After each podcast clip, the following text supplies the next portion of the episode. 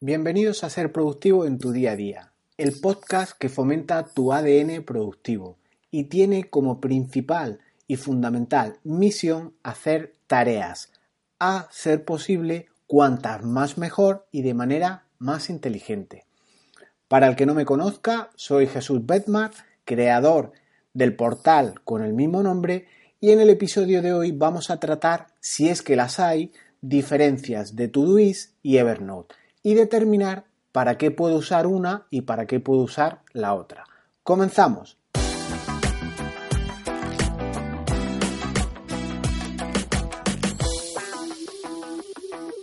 Es a partir de un par de consultas que me han llegado al formulario de contacto y ambas tenían un elemento común, que era determinar si existen diferencias entre Todoist y Evernote o qué es lo que hace Todoist que no hace Evernote. Y este ha sido el motivo por el cual hoy grabo este podcast.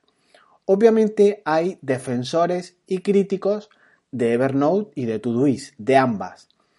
En relación a cómo trabajamos con cada uno, pues podemos encontrar aférrimos defensores de aplicaciones como Evernote, entre los que me encuentro que si bien esta aplicación es muy completa, que si permite cientos de funcionalidades, permite trabajo en equipo, así como enviar correos, escanear imágenes, el OCR de las mismas, y todo esto es cierto.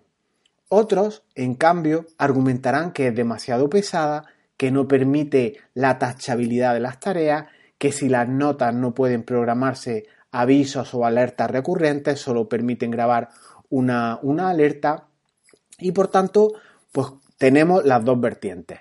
Pero si cambiamos de tercio y nos vamos a Todoist, en igual sentido tenemos evangelistas de esta aplicación que dirán que es rápida, que puedes gestionar equipos de trabajo, que permite implementar contextos, etiquetas, entre otras muchas ventajas.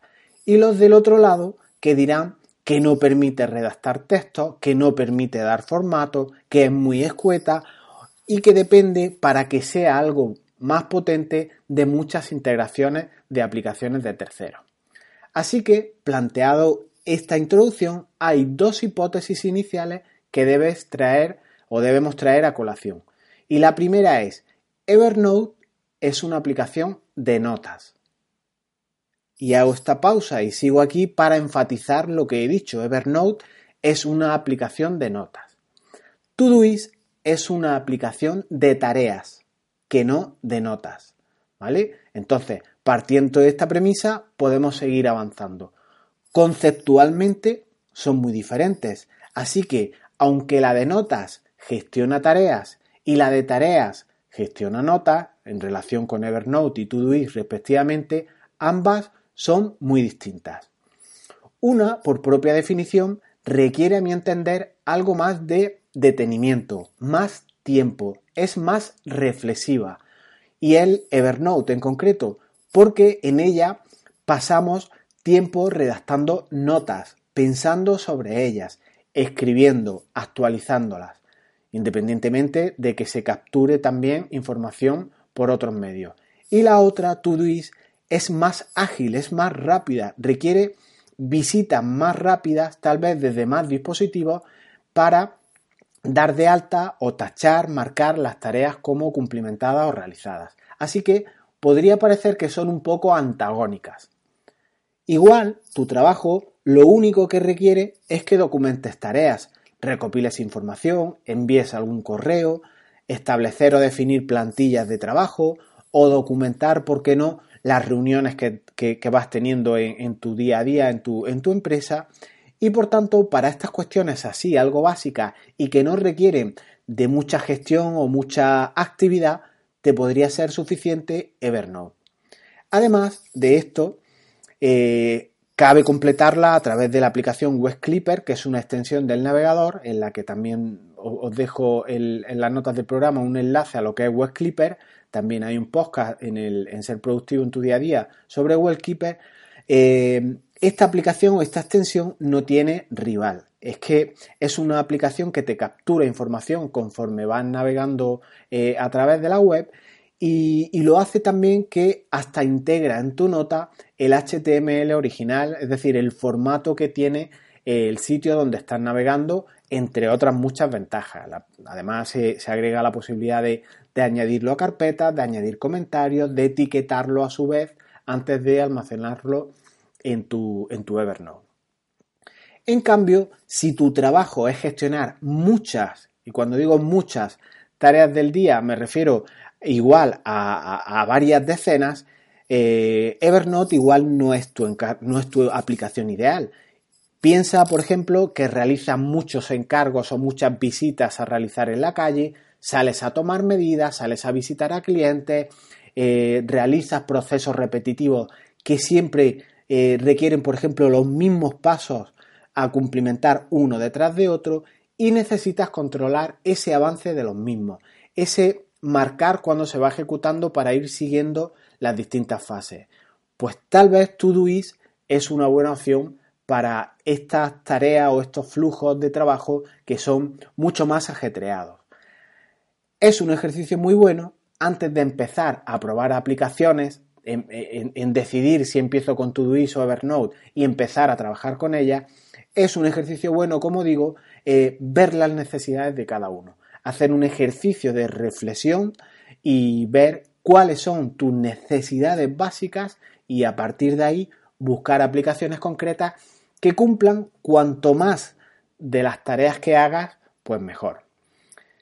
Pero es que no hay por qué descartar la, combinación de ambas plataformas, como puede ser Todoist y Evernote.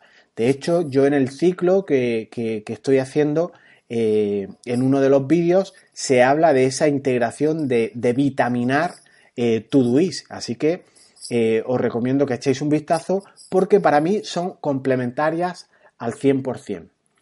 Yo en concreto tengo Todoist para gestionar tareas, tareas de distintas áreas de responsabilidad y que te permiten, si tienes mucho flujo de acciones a realizar, anotarlas de una manera muy ágil. Como digo, de una manera muy rápida y para completar esa agilidad cuando quieras apartados más reflexivos, más de texto, más de notas, más de enlaces, más de material de consulta, podrás agregar hipervínculos como hemos visto en el ciclo de Todoist.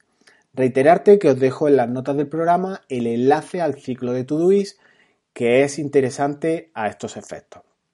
Así que, para recapitular un poco, os voy a, determinar qué fortalezas, solo tres de Evernote, y qué fortalezas de Todoist, solo tres igualmente, tienen ambas aplicaciones para eh, intentar sacar el positivismo que tienen ambas aplicaciones. De manera telegráfica, como me gusta a mí hacerlo, os digo que Evernote me gusta por tres cuestiones. La primera es mi Sherpa digital, es mi brújula, aquí tengo todo documentado, todo lo que es digno de mi atención, todo lo que requiere un uso eh, diario o un uso que no sea diario, pero algún día igual pueden necesitarlo. Todo esto lo guardo en notas de Evernote notas que voy revisando, notas que voy completando día a día y que aportan este concepto que os digo más reflexivo y menos ágil tal vez de ir marcando tareas cumplimentadas o de ir añadiendo tareas a tu día a día. Segunda causa o fortaleza que interpreto de Evernote. No debe faltarte Web Clipper si usas esta aplicación. Es el capturador de notas de Evernote que dispone de extensión para los navegadores más frecuentes. Eh, Firefox, eh, Chrome los tienen para utilizarlo. Sea el momento en el que te encuentres navegando y sea en la página en la que estás, cuando veas algo de interés, puedes capturarlo y lo tendrás en segundos en tu nota de Evernote. Y al hilo de esto, también os digo una reflexión, no seáis posesos de la captura. Está muy bien tener muchas bandejas de entrada, tener sistemas de captura, pero todo lo capturado hay que hacerlo con cabeza, porque lo que capturas hoy igual está arcaico mañana o a los pocos días. Yo intento capturar contenidos evergreen, contenidos que no caducan jamás y que siempre podrás reutilizar, siempre podrás completarlos y que te sean muy prácticos para usar en el presente o en el futuro. Un buen consejo o truco de productividad eh, alguna plantilla, pues siempre deben guardarse, pero por ejemplo, almacenar, contextualizar todo esto, eh, legislación, pues igual no es muy buena idea cuando hay cientos de portales que tienen la legislación hasta con notas de, de cuándo caduca, cuándo va a quedar sin efecto una, una legislación, cuándo cambia, cuándo se ha actualizado, etcétera. Son sectores muy cambiantes y almacenar esas cosas igual no, no, viene al caso porque caduca, como digo, de manera rápida. Y el tercer motivo y último en Fortaleza Evernote es que tienes unas opciones ideales para compartir con tu equipo de trabajo notas o libretas, incluso pudiendo gestionar este compartir eh, a nivel mm, con, los usuarios, eh, siendo un sistema muy escalable. ¿Por qué? Pues porque puedes dar permiso para visualizar solamente, puedes dar permiso para editar, o sea que puedan eh, participar en la, en la edición, en la emisión de tus notas, y es un sistema, como digo, muy escalable. Estas son las tres fortalezas que yo creo que tiene Evernote, entre muchas otras. Si quieres profundizar en ventajas que tiene Evernote, pues bueno, tenéis mucho material de Evernote y por qué soy un admirador en la, en la página web. Fortalezas de Todoist. Pues igualmente te doy tres de este gestor de tareas que lo que hace es gestionar tareas y que lo hace muy bien. Las tres cuestiones que más me gustan, y si has visto el vídeo o el ciclo de, de eh, sabrás por qué. La primera, permite añadir tareas desde texto plano de una manera increíble. De hecho, es el, es el factor fundamental que a mí me animó a trabajar con esta aplicación. Tú tienes eh, tareas independientes, tareas con fechas preestablecidas, las puedes tener en un simple eh, blog de notas, en una simple eh, aplicación con texto plano, un notepad, una aplicación de, de, las que no tienen ni siquiera formato y al pegarlas en Todoist queda programada todas las tareas de manera simultánea incluso te coge los vencimientos. Si yo inserto masivamente cualquier tipo de actuación y en el texto viene, por ejemplo, la palabra mañana, cuando Todoist reciba ese pegado, ese copiar y pegar de esa, de esa actuación, mi sistema reconocerá perfectamente que ya mañana tengo esa tarea eh, programada como vencimiento. Una herramienta genial. Segunda fortaleza, puedes trabajar en equipo, igual que Evernote. Puedes compartir proyectos que no tareas a modo independiente, como puede ser eh, eh, o, como es en la versión gratuita, igual en la premium sí que puedes hacerlo.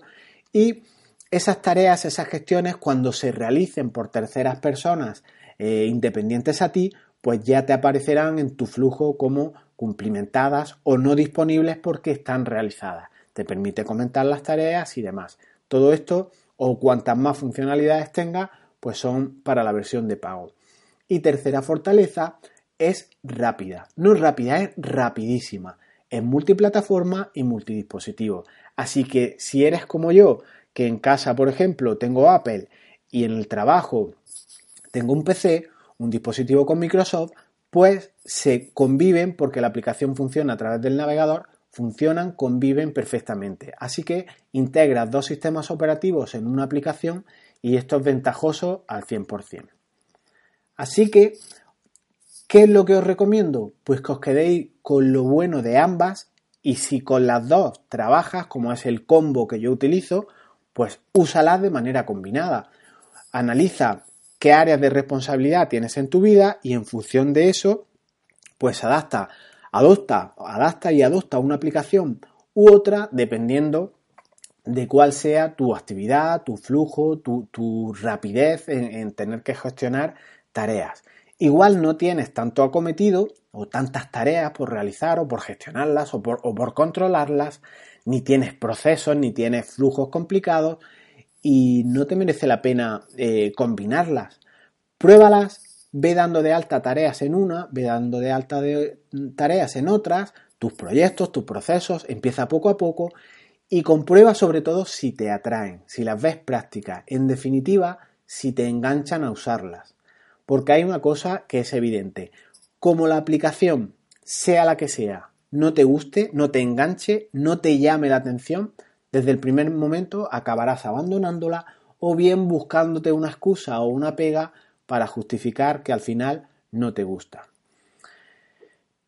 Igual estás perdido con Evernote, igual estás perdido con Todoist, igual estás hastiado de aplicaciones de productividad. Yo debo reconocer que como apasionado de aplicaciones de productividad, pruebo cada día más aplicaciones, veo mucho material en relación con estos. Y aunque el móvil nos acompañe permanentemente, o tablet, o tenemos internet y wifi en todos los sitios a los que vamos, un sistema de baja tecnología como es el papel y una libreta igual puede aportarte ventajas que igual no conoces hasta ahora.